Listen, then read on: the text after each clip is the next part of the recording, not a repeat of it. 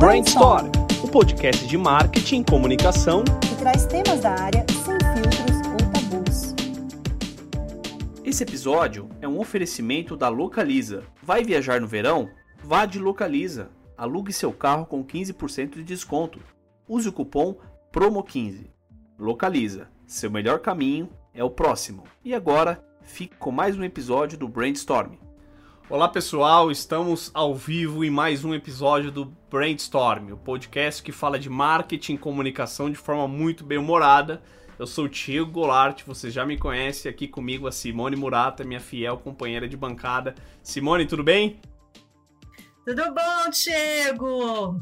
É, tô super feliz de estar aqui hoje. A gente está com uma convidada super especial, a Ana Paula. A Ana Paula veio aqui contar para a gente um pouquinho sobre, sobre a vida dela aqui na Magalu. Mas antes da gente começar a falar da Magalu, Ana Paula, conta para gente quem é a Ana Paula.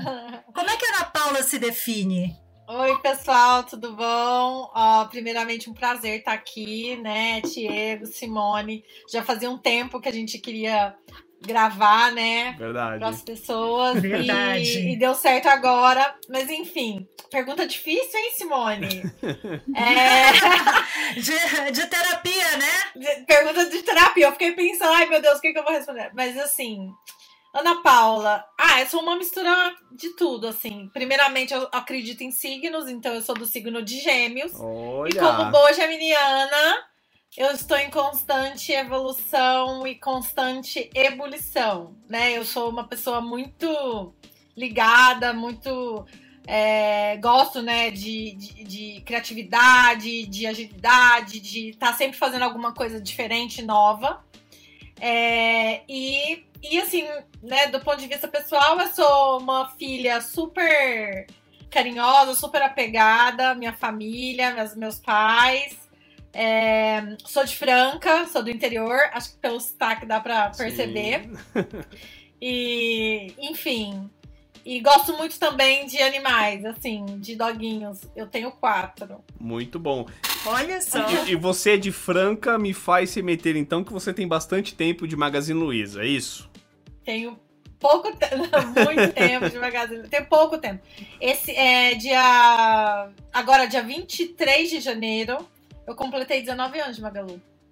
Uau! 19 anos! Sim, é uma tempo. vida! Então você viu essa transição da Magalu, que era um varejo, né, só de rua, virar uma empresa de tecnologia. Isso aconteceu nesses 19 anos que você tá aí. Como é que foi isso? Olha, é, assim, até, até às vezes as pessoas me perguntam: Nossa, você fala que você gosta tanto de mudança, está tanto tempo na mesma empresa, né? Mas é justamente por eu gostar de mudança que eu fiquei no Magalu. Porque o Magalu é uma empresa que está em constante evolução também. Então eu brinco que eu entrei em várias empresas sem sair dessa empresa, né? Que legal. Sem sair do CNPJ. Mas, mas assim, é, eu comecei toda a minha trajetória é, em Franca, né? Eu fiz toda a transição, então eu passei por aquisições, tive a oportunidade de participar das estratégias né, de entradas em novos mercados, é, vi a empresa crescer, é, se digitalizar. Então, é, quando eu entrei, tinha acabado de abrir o e-commerce. Né? Então tinha ali uma já um, um, um embrião, de, era uma startup né, dentro da empresa. A gente sentava todo mundo junto ali. Que legal. É, e aí, até a abertura de capital, né? A mudança para São Paulo, que eu acho que foi a grande virada, assim, da minha carreira. É que quando a empresa falou que, que viria, eu fiquei muito empolgada. E aqui, né, eu pude dar um, um upgrade na minha carreira bem grande, conhecer vários profissionais legais do mercado, trocar ideias. Até, né, que a gente né, lançou o Super App e chegamos até aqui como um ecossistema é, do varejo brasileiro, né, com um propósito muito bacana, que é digitalizar o Brasil, porque assim como o Magalu, eu acredito que a digitalização ou a inclusão digital Total. ela passa por inclusão social. Né? Hoje, principalmente após a pandemia, é, é muito difícil você ser incluído se você não estiver no digital. Né? Então, é, a pandemia acelerou esse processo. É, e eu pude participar nesses 19 anos e crescer junto com a empresa. Então, é, apesar de eu, de eu falar né, que eu gosto de mudança e estar no mesmo lugar, eu, eu acredito que eu evolui muito, por isso eu permaneci.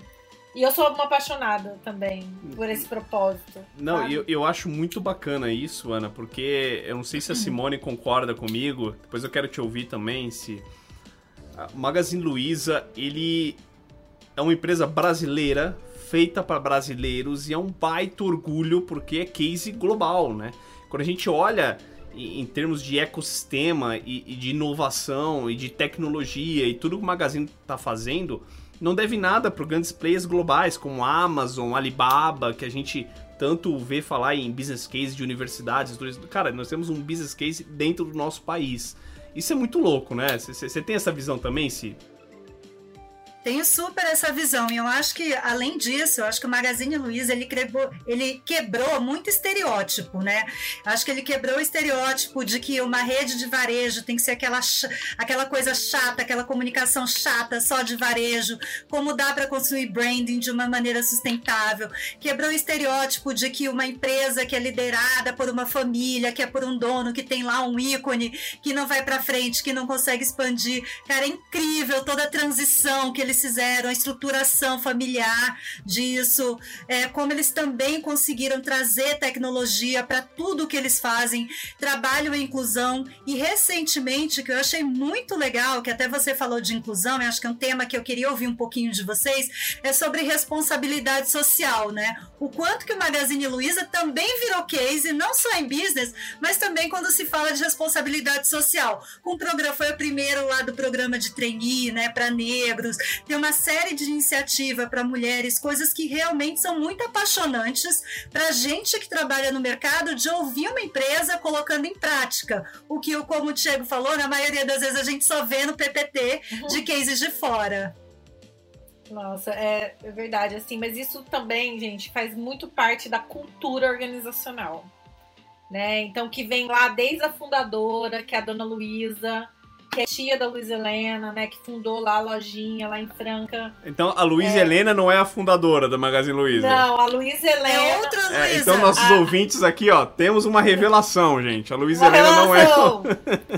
é. A dona Luísa, né, que a gente chama carinhosamente de ah. tia Luísa, ela ainda mora lá em Franca. Tá lá, Olha. mora lá. Ela, ela que fundou junto com o marido dela, né, o seu Pellegrino e, aí, e a irmã dela e o esposo, o seu Wagner e a dona Maria, o Magazine Luiza, né? E a primeira Nossa, loja e, lá em Franca. E todo mundo é Luiza. A família toda de Luiza, é isso. E aí a Luiza Helena era sobrinha e desde muito pequena, né? Trabalhou na loja é, junto com a tia e tal. E acabou pegando, né, gosto, ela, ela conta que ela começou a trabalhar para que ela gostava muito de dar presente. E aí a mãe dela falou: Olha, se você quiser ficar dando presente, você precisa trabalhar para ganhar o seu dinheiro e comprar os presentes. E aí ela, ela começou a gostar, ela cresceu né, com a empresa, mas a Luísa Helena foi né, a grande responsável pelo crescimento é, né, de uma loja ali até a gente chegar no IPO. Né? Então, assim, ela, ela fez a, a empresa crescer, né? Então, ela tem um mérito muito grande nisso. E até hoje, a, ela é a presidente do conselho. E ainda assim, tem, a gente tem o privilégio de contar com ela né, na, na empresa aí, nesses assuntos mais macro, mais estratégicos. Todo mundo tem imagem da, da, do Magalu através também da Luiz Helena, mas agora, recentemente, através da Lu. E eu queria ouvir de você, ah, Ana Paula, como foi a construção da Lu, né? Porque é um case, assim, também animal, assim, eu, eu acho incrível, né? Acabou de sair na revista a Lu e, e tantas coisas que a Lu tem feito que, enfim, eu, eu, eu fico de fora, assim, sendo assim, olhando, copiada, sendo né? copiada, exato. Hoje. É. Olha, gente, a Lu é apaixonante. Eu sou suspeita, mas assim, ela acabou de sair na capa da Vogue. Olha. Né? Pra divulgar um projeto incrível, que tem tudo a ver com o nosso propósito também de digitalização, que é a nossa parceria com o Nordeste. é, que é um coletivo ali, uma plataforma de produtores e criativos, empreendedores do Nordeste é, que produzem moda, né? Então a gente fez, a gente tem como propósito de digitalização também do pequeno e médio, né? Então essa parceria faz, fazia todo sentido. E a Lu, além de influenciadora virtual, agora ela é um ícone fashion, né? E estava na capa da Vogue, então foi um marco muito importante. Eu desde que eu assim, que eu entrei no Magalu, que a gente, que a Lu era tia Luísa ainda, porque ela nasceu, depois eu vou contar a historinha de como ela nasceu. É, a gente tinha um sonho dela ser capa, né? Chegar, ser capa de revista, chegar nesse ponto, né? E hoje realmente ela é uma persona muito importante e as pessoas é, interagem com ela nas redes sociais e de fato a gente conseguiu é, é, criar uma conexão com o consumidor mais íntima através da Lu. É, isso é o grande ponto, assim, que. que humanizou, muito... né? A, a, a Lu é humana, ela né? humanizou né? o atendimento e a interação. Então, assim, a Lu, quando ela nasceu, foi, ela nasceu junto com o e-commerce. Né? Então, na uhum. loja, a gente tinha vendedores. Então, a gente sempre teve ali dentro do nosso DNA, dentro do DNA do Magalu, o calor humano. Então, no e-commerce faltava esse calor humano. Então, a Lu nasceu para trazer calor humano para o e-commerce. Ela era uma vendedora virtual. E ela foi evoluindo com o negócio, né? Assim, é, é, com, com a, o advento das redes sociais, ela come, começou a interagir com os clientes, com os consumidores. Os clientes começaram a perguntar coisas para ela. Ela respondeu, ela abriu um canal no YouTube, né, para tirar dúvidas sobre tecnologia.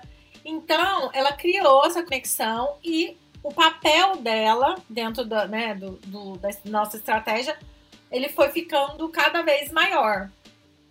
Até chegarmos hoje, né, que ela já é uma influenciadora, é a terceira maior influenciadora virtual do mundo. Então ela tá junto com a Lil Miquela, a Chudu e tantas outras influenciadoras virtuais. Só que a gente fala que a Lu, né, ela tem um, um trabalho muito claro, que é democratizar a tecnologia e promover essa inclusão digital, né? E é muito interessante, porque assim, as pessoas, elas conversam com a Lu, as crianças adoram a Lu, as pessoas trocam é, confidências com a Lu, né? Então, de fato, ela é uma, uma um, um asset, né? uma persona muito importante dentro da nossa estratégia. Inclusive, eu achei muito legal que vocês falaram abertamente também, né, sobre é, respostas também inapropriadas masculinas é, que a Lu recebe, né? Acho que isso foi uma coisa bem bacana, assim, de falar como que até uma, a, uma influenciadora virtual também recebe assédio, né, no nosso país. É muito triste, né, Si? Mas acontece. Muito triste. E, acontece com frequência, né? E uhum. não por isso, né? Mas também por isso é, a gente consegue é, ter muitos indicadores do que está acontecendo na sociedade e dar algumas respostas também. Nos posicionar como marca, né, no que a gente acredita. Então, é, a nossa causa de violência contra a mulher, é, ela, ela foi necessária, né, até por um fato que aconteceu é, dentro da empresa e, e que a própria Luísa falou, poxa, a gente tem que tomar partido, isso não pode acontecer mais, né? E, e a partir daí, a Lu deu voz a essa causa, mas que a gente já vinha fazendo um trabalho internamente, né? E aí ela lançou é, Eu Meta Colher Sim, que foi uma ação que a gente fez, que era. E a, gente, e a gente lançou um botão é, dentro do Super App para a pessoa disfarçar e ligar pro, né, pro Disque denúncia ali. Denúncia, né? É. Muito bom, gente, muito bom. Acho que cada vez mais a gente percebe que as marcas têm que lutar por essas causas, né? Porque no final da, das, da conta, né? a força que tem o Malu fazendo essa campanha é uma força de influenciador gigantesco do Brasil levantando essa causa. Muito bom, parabéns. Não, a, a, Foi uma coisa muito legal que, que a Ana estava falando e eu fui pescando aqui, né? O papel da Lu em democratizar a tecnologia para o Brasil. E a Lu, ela também levantando bandeiras importantes, né? Para causas importantes. E aí eu correlaciono é, com a transformação que as marcas têm passado e principalmente o varejo, né? Hoje as pessoas não enxergam mais o Magalu apenas como varejista, é uma marca que faz parte do dia a dia das pessoas. Né, das conversas que as pessoas estão, é, é, do, do, do, hábito de consumo também dessas pessoas, mas hoje o Magalu ele, ele faz parte do dia a dia do brasileiro. Você que está 19 anos dentro do, do Magalu e está vivendo varejo há 19 anos, Ana, quais foram as principais alavancas de transformação que você viveu nesse momento, assim? O que, que era o varejo há, há 10 anos atrás o que, que é o varejo para você hoje, assim? O que que, o que que mudou? Nossa, mudou muita coisa, né? Imagino, coisa. né? Acho que, a, principalmente, eu acho que a gente sai daquele transacional de compra e venda, Total. né? Que era aquele, aquela troca simples de compra e venda. Então, eu quero um produto, eu vou lá, compro o um produto na loja, né? é, e você me entrega e tudo bem. Para ser, é, de fato, uma empresa que conecta né, quem quer alguma coisa com outro que quer vender alguma coisa. Né? Então, assim, é, eu acho que a, a, grande mudança do Magalu dentro desse, desse, dessa realidade do varejo foi ampliar o seu papel. Então, assim, uma coisa que a gente fazia só entre o Magalu e o cliente, agora a gente consegue proporcionar para todos os empreendedores, tanto é, empreendedores pequenos, médios e grandes, como pessoas físicas também, porque a gente tem né, o parceiro Magalu Divulgador, que é para pessoa física, poderem conectar é, o que, né, os seus produtos, o seu estoque dentro de um sistema que vai prover toda a inteligência, né, logística, que tem capilaridade, que tem ali uma base de clientes ativo,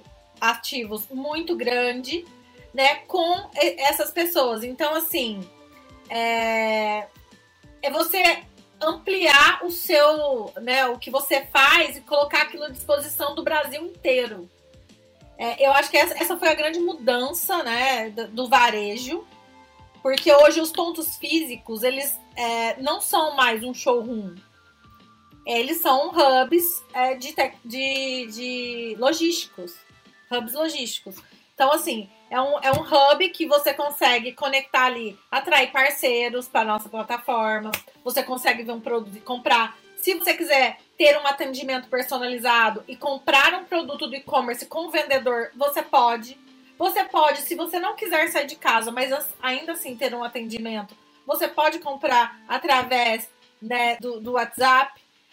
Né? Então, assim, é, ele conecta. Eu acho que a palavra é o varejo uhum. hoje, ele não é apenas um, né, uma loja ali para você vender. Ele é um hub que conecta é, consumidores com vendedores um grande ecossistema, né? É um ecossistema, ecossistema de compra e venda digital. E e aonde vocês querem chegar, Ana Paula? Vocês já evoluíram tanto, tanto. Quando você fala na Magalu, para mim eu fico pensando, gente, qual é o próximo passo da Magalu, né? Porque vocês já colocaram todas essas tecnologias é, aí e vocês são uma empresa muito inovadora, então provavelmente não para aí, tem muito mais, né? Qual que é a visão do Magalu? Acho que olhando assim isso é atemporal, não é, né, não tem a ver só uhum. com estratégia de negócios. É colocar o consumidor de fato no centro. Isso parece meio clichê, mas essa é uma realidade, né? Por exemplo, vou dar um uhum. exemplo de um case na pandemia. Quando é, estourou a pandemia em março é, né, do ano passado, a gente estava com toda uma estratégia definida. Né? Então, assim, na sexta-feira, sete horas da noite, a gente sentou e falou assim, gente, não dá para sair com uma comunicação, não dá para sair com essa campanha na semana que vem, porque não é isso que as pessoas estão vivendo hoje. Não é isso que elas precisam. Né? Então, a primeira coisa que a gente fez foi, tá bom, o que as pessoas precisam? Aí entra a Lu, né? Porque a Lu ela dá esse termômetro pra gente, né?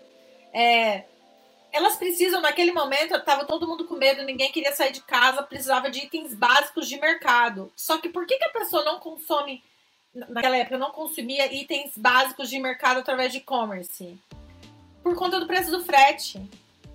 Então a gente lançou, no, isso a gente trabalhou final de semana, e lançou na, na semana seguinte uma campanha, uma campanha de mercado com frete grátis para todo o Brasil, entregando na sua casa. Então, assim, naquele momento era aquilo que o consumidor precisava. Então, eu acho assim, para onde vai o Magalu? Para onde o consumidor precisar. O que as pessoas é, vão, né, o que elas demandarem, a gente tem que entregar. Acho que esse que é o ponto, né? E, lógico, né? A gente tem aí 60, mais de 60 anos, 65 anos de história trabalhando com gente para saber como é, tomar algumas decisões. Então dá para prever. E é claro que a gente tem também, né, hoje várias ferramentas de Martech, né, de recomendação, personalização, fidelização, de engajamento, que você consegue também trabalhar ali com a sua base e extrapolá-la para o Brasil. Né? Então, aí entra também um, né, a frente de inteligência de dados para munir o negócio para tomada de decisão. Mas eu acho que são as duas coisas, né? É, tanto esses inputs do, do, consumidor, do mercado que está exigindo naquele momento, quanto também uma inteligência baseada no que está acontecendo, que já aconteceu.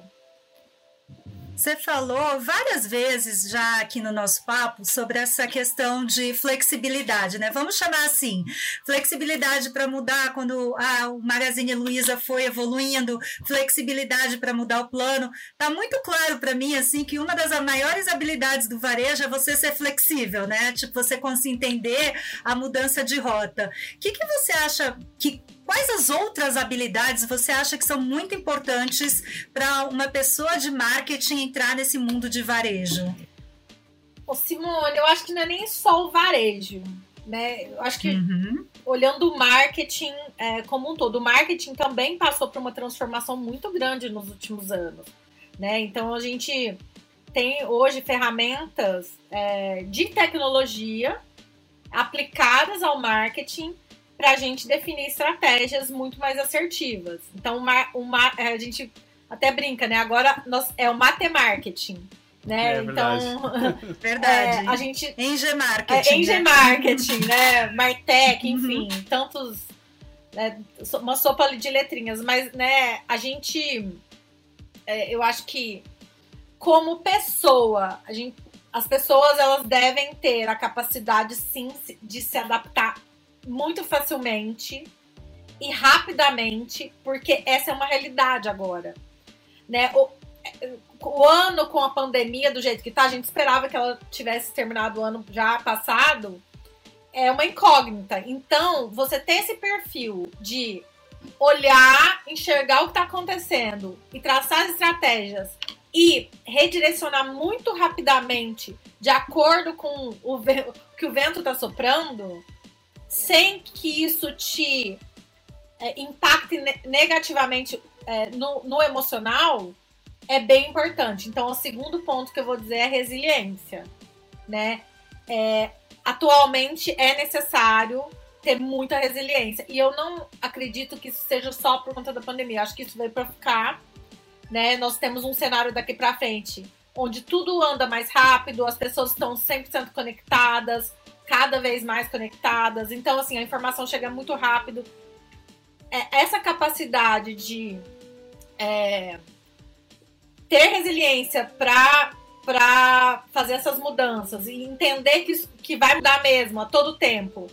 Analisar dados também acho que é uma outra competência super importante, porque tem muito dado rolando. Então, essa capacidade de você olhar a informa o dado e transformar isso em informação inteligência para aplicar e executar o seu plano também é uma característica super importante para o marketing, para a pessoa que quer trabalhar no marketing é, de agora para frente. E acredito também que a inteligência de mídias sociais, né, toda essa né, engajamento, interação, é, como as pessoas se comportam através das redes sociais, isso é muito importante, porque hoje tudo está acontecendo na rede social, né? A gente vê o case do Big Brother. Né? O Big Brother é um programa de televisão, só que ele acontece nas redes sociais. Isso é verdade. Né? Então, é, é verdade. por pessoas que assistem e, geram conteúdo assim, em cima daquilo. Então, assim, Não, eu, eu nunca assisti um capítulo e eu sei a história inteira, tá? Sei a narrativa de todos os personagens. Inclusive, depois você podia comentar um pouquinho com a gente a ação que vocês fizeram com a Luana. Aí, Não, né? E, e eu, eu acrescentaria. é, enfim, a Ana, Ana resumiu bem, assim, Aham. muito do que eu penso também. Eu acrescentaria uma coisa, assim. A gente, como marqueteiros, é, nesse momento, a gente tem que desapegar de certos vícios, né, Simone? Não sei o que você pensa sobre isso também. É, o marketing que a gente aprendeu e, e a gente operou durante muito tempo até aqui, ele, ele mudou. Né? Não adianta a gente também achar que ah, coisas novas vieram e são. Cara, a atenção do consumidor não é mais é, sobre. Deixa eu refazer essa frase. É, não é mais sobre interromper. né? A gente estava sempre acostumado no marketing que a gente aprendeu a que as pessoas assistiam um conteúdo, ela parava 30 segundos para ver comerciais de 30 segundos, depois ela voltava a consumir o conteúdo. Então tinha uma interrupção no intervalo comercial. Hoje não é mais sobre interrupção. É sobre você entreter essas pessoas, você fazer parte da história dessas pessoas. Então, como bem, bem disse a Ana Paula, o Big Brother acontece na televisão e ele continua, ele tá acontecendo em tempo real também no Twitter, no, no, no Facebook, no Instagram, as pessoas estão comentando, as pessoas estão fazendo. Ontem eu vi o Gil do Vigor fazendo uma live enquanto o Big Brother estava acontecendo, ele comentando o Big Brother, as pessoas assistindo multitelas aquilo. Ou seja, o conteúdo tá ali. A sua marca ela tem que fazer parte desse conteúdo, não interromper. Então, refazendo o que eu tava. é, é, conectando o que eu tô querendo dizer, é, a gente, como marqueteiro, tem que rever alguns conceitos nossos de marketing que a gente aprendeu, né, Si? Hoje o consumidor. A atenção do consumidor hoje é multitelas, é, é multicanais, e, e aquilo que a gente aprendeu de interrupção acabou, né? É, eu acho que isso, isso que eu acho mais maravilhoso da estratégia de social media do Magalu, né? Você não existe nada que é impositivo. Você leva as pessoas numa conversa Sim. desde o começo, né? Com toda a história da Lu, que você embarca na marca junto. E não é aquela coisa tipo merchandising por merchandising, é, não é mais sobre aquele só aquele post de bicicleta, 300 reais, etc. Tem uma história por trás disso que faz muito é, mais sentido para as pessoas se conectarem primeiro com Magalu do que com qualquer outra marca de varejo que também tem o seu e-commerce de ali. Porque tem, um, tem uma coisa que é muito difícil, que eu sinto no varejo, é você se sentir acolhido. E eu acho que o Magalu é a única marca hoje que eu vejo que você se sente acolhido mesmo estando numa plataforma digital, né? Por tudo que vocês já construíram. Isso que eu acho incrível. Não, é- isso é, isso é, é sensacional. E, e nós estamos chegando no momento do nosso podcast aqui, Ana, que, que, eu, quero, que eu quero te perguntar sobre um mico de carreira. Nossa. Você pode compartilhar com a gente algum mico que você passou nesses 19 anos de Magalu, assim, uma, uma reunião que você entrou e derrubou o café, alguma coisa Olha, engraçada? A melhor parte, a melhor parte. Olha, mico, é, eu não tenho um, né? Eu tenho vários, imagina, né? Além de tudo, eu sou muito desastrada. Eu sou a que derrubo o café sempre na mesa. Então, assim, em cima do notebook. Tanto que eu nem coloco, né, perto pra não derrubar. Mas, assim, tem um mico que, assim, todo mundo que eu acho que quer fazer alguma coisa nova, diferente, que arrisca, ele, né, e, é, deve ter passado por algum mico. Eu lembro uma vez, né? A gente resolveu fazer um. é, Tinha lançado, se eu não me engano, não lembro se era Facebook, não, era, era um outra, uma outra plataforma de, de lives. E aí a gente tinha uma promoção, que o Bagalu sempre foi bem tradicional, assim, ter grandes promoções de prêmios e tal. E o ganhador era lá de Maceió, né? E a gente resolveu fazer um show, assim, na, lo na porta da loja, que era num shopping, tinha um grande espaço. É- Era o Periscope? É isso! O Periscope. Ah! Eu acho que era o Periscope. E aí a gente, não, não, vamos usar o Periscope. Só que, gente, era muito ainda incipiente pra você Sim. prometer e falar assim: eu vou fazer um show, né? E vou é, transmitir, Transmitir ali ao no vivo. Periscope. Gente, assim, vai, aí eu subi no palco pra transmitir. aí tinha uma, uma né, a turma do, do, do- de redes sociais aqui em São Paulo. Aí é claro que caiu várias vezes, né? Aí, enfim. foi uma experiência assim que foi um micão. Foi traumático. Não, foi traumático. Só que valeu muito a pena, por quê? Porque até então também as, as pessoas não tinham uma expectativa tão grande, né? Naquela época era bem uma coisa nova que a gente tava testando. E isso serviu de insumo para fazer outras lives que a gente fez. Live fantástica de seis horas da liquidação fantástica. De, pra depois, entendeu? Porque a gente já tinha apanhado muito, mas assim, foi muito mico. Eu no palco, caindo toda hora, eu me mostrando. Se eu era a repórter, eu era a pessoa que transmitia, eu era tudo, entendeu? Então, assim, esse foi um micão. Um micão, assim, bem grande. Como você falou, resiliência, né? Você não desistiu, depois fez uma super live. Não, aí depois a gente aprendeu a fazer live. É, esse momento de pandemia a gente teve que aprender a fazer live. Você passou algum mico recente é, é, nesse momento de pandemia, Si?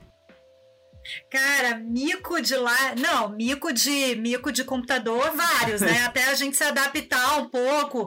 Teve uma, gente, essa foi muito mico. Primeiro mês que eu entrei na Nautical, primeira reunião aberta que tem todos os funcionários, etc e tal.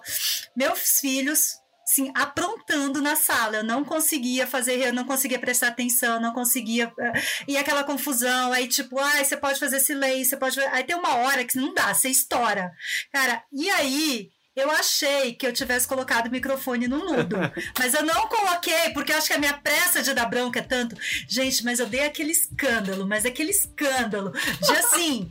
Falei, vou trancar vocês no banheiro, vocês são impossíveis, não vou deixar vocês saírem de dentro do banheiro. Cara, berro, berro, assim, perdi a estribeira.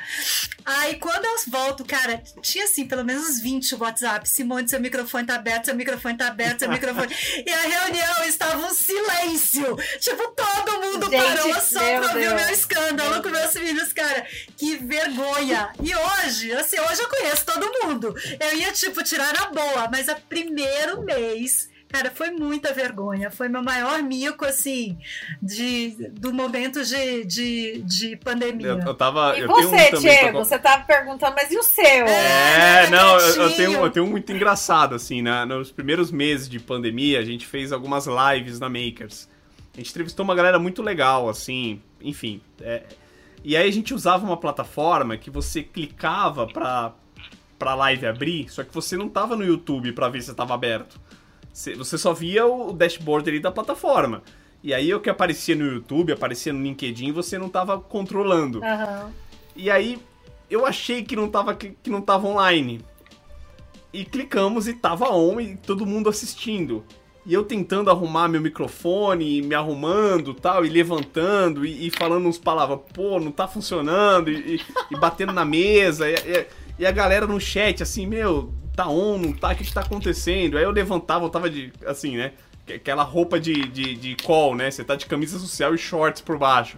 Aí eu levantava, ia pegar água, voltava e tal. Assim, ficou uns 5 minutos, assim, nessa, nessa arrumação pré-live e já tava on faz tempo, assim. Umas 900 pessoas conectadas e a galera mandando mensagem no WhatsApp. Meu, você tá de samba canção. Nossa, essa, essa aí de, de- É. do, do look, né? Que eu- sempre look de, Nossa, é, é sempre uma bermuda, né? É sempre um pijama. Exatamente. Exatamente. Falei, não, E de... chinelo, né? E E chinelo, assim. Só que, Eu ó, tô de né? chinelão aqui, eu preciso conversar que eu tô de Havaianas aqui embaixo. Exatamente, exatamente.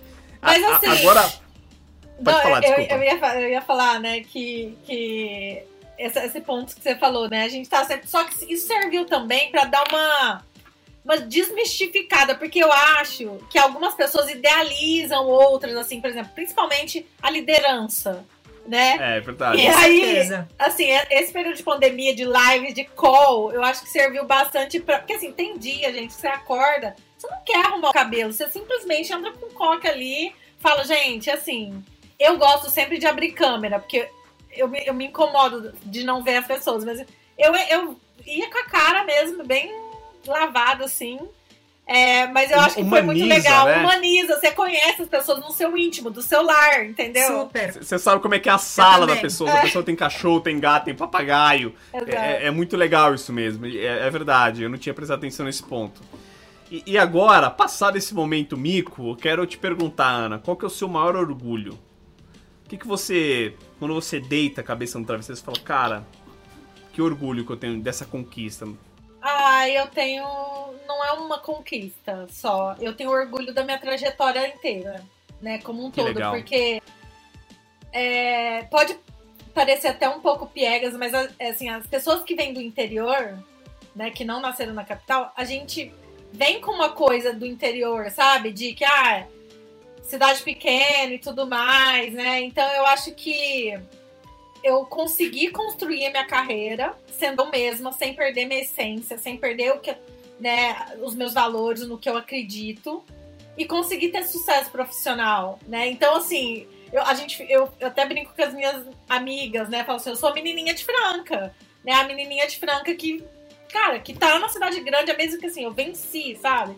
Então, eu tenho orgulho de tudo, dos meus tombos, das minhas erros, né?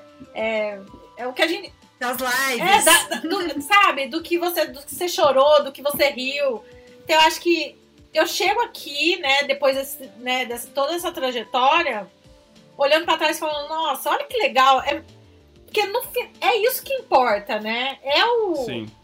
é o que você viveu. E o quanto eu aprendi, o quanto a Ana Paula lá de 20 anos e a Ana Paula de agora mudou, sabe? Evoluiu também através do trabalho, né? E eu tenho amigos aí que eu pude conviver e que são meus amigos até hoje dentro da, da minha trajetória profissional, que viraram meus amigos pessoais. E então, depois que eu me tornei liderança, né? Eu não digo nem gestora, porque líder é diferente de gestor, né? É, ver tantos colegas meus é, que tem lá no Magalu também, também, é, que entraram como assistente, hoje são gerentes, são meus pares às vezes. Eu, eu, eu fico muito feliz de ter contribuído de alguma forma. Ah, isso é legal. Você conhece, você conhece a história é dessas muito pessoas na inspirador, essência, né? A história dessas pessoas na essência. E, e se a gente voltasse a fita, ou melhor, se a gente fizesse um exercício, como se fosse aquele filme Clique do Adam Sandler, e você pudesse dar um conselho pra Ana Paula de 20 anos, Cara, o que, que você cobre falaria hoje pra ela? Não cobre perfeição. Não se cobre, porque Não se cobre tanto. assim, eu sempre sofri muito de não tá tudo perfeito, entende? E, e assim, tudo bem você errar, entendeu? Tudo bem. A Ana Paula de 20 anos sofria muito com erro. Sofria muito de não estar tudo 100%. Né? Isso é, gerava até uma ansiedade que era ruim. Né? E uma impulsividade, né? De querer fazer as coisas, mas querer tá, que tudo estivesse é, maravilhoso e perfeito. Então eu não me cobraria tanto. Eu deixaria fluir mais, sabe?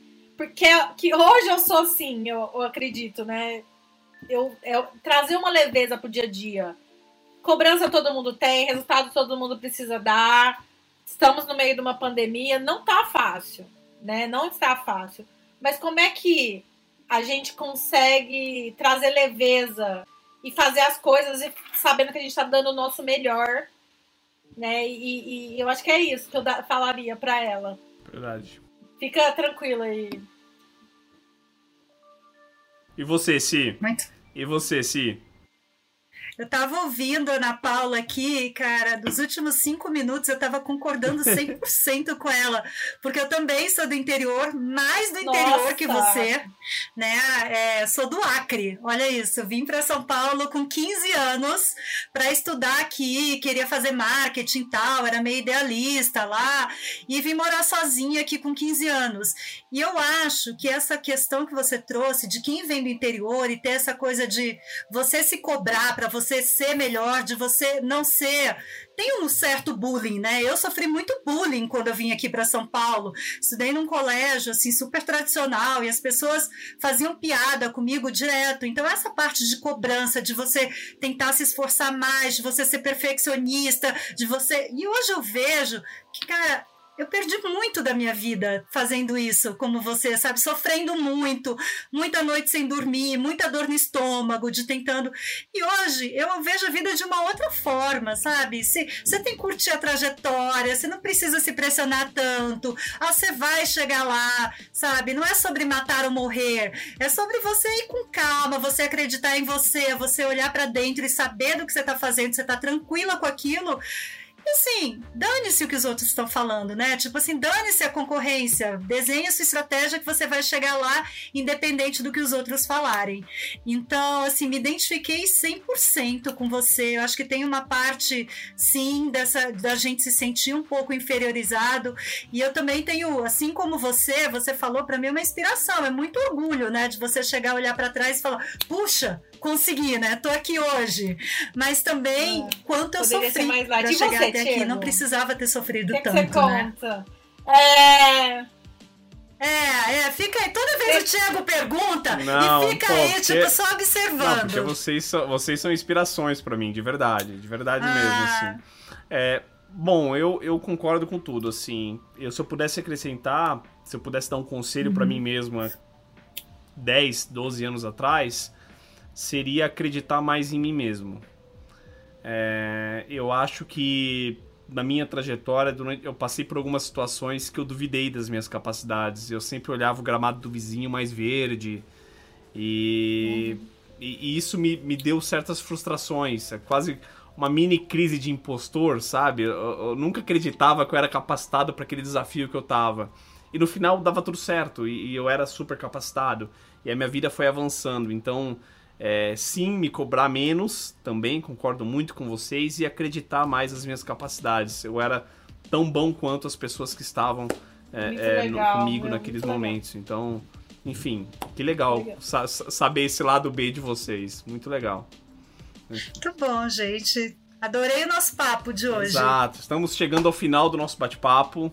E, Ana Paula, obrigado. Obrigado pelo seu tempo. Obrigado pelo, pela atenção que você sempre teve comigo, com a Makers, com a Simone e, e todo o carinho que você sempre despendeu para mim. E, e, ter esse momento, esses 40 minutos, é, é, falando um pouquinho da sua história, falando um pouquinho do que você tem feito no Magalu, foi incrível. É um registro que a gente tem na Makers. E eu espero que todo mundo que esteja assistindo, ouvindo, é, é possa se inspirar como eu me inspirei. Então, obrigado e, gente, eu tô, e nossa, compartilha eu tô com a gente algumas palavras finais. Estou muito feliz nem pareceu assim que era né, uma entrevista ou nada. É, realmente foi um papo de amigos, assim. É... e foi muito legal essa conversa. É... eu, eu adoro makers, né? Desde... E eu tive uma afinidade né, com você, Diego, desde a primeira vez que a gente falou. Então, assim, quando você, né, a gente troca Sim. o WhatsApp, de fato parece que eu te conheço há muito tempo, sabe? E agora com a Simone também. É, a gente nunca se tá viu pessoalmente. Íntimo, a gente nunca se viu. A gente tá super íntimo já.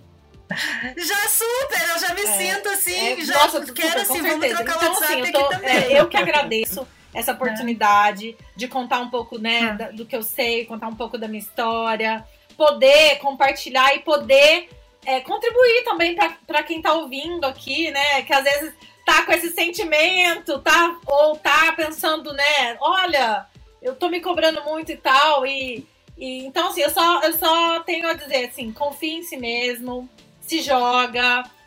É, estude bastante, sim, porque estudar é importante. É, mas coloque as coisas em prática. Tirem do papel as coisas, porque é fazendo que se aprende. E se errar, redireciona rápido e faz melhor depois, e é assim que vai, entendeu? E traga leveza para sua vida, que nós estamos em tempos difíceis.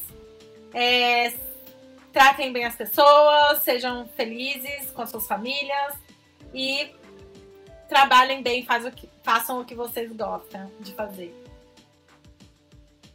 É. Seja é gentil com os outros e com você mesmo. Eu né? que agradeço, gente. Um beijo para todo Isso mundo. Aí. Isso aí. Muito obrigada, tchau. Ana Paula. Também adorei o beijo. Um beijo. Tchau, tchau. Obrigado, pessoal. Até a próxima. Acompanhe a gente no, no Instagram, no LinkedIn. Tire uma foto, marque um stories, coloca a gente lá. Estamos é. aqui. Espero vocês no próximo episódio. Tchau, tchau.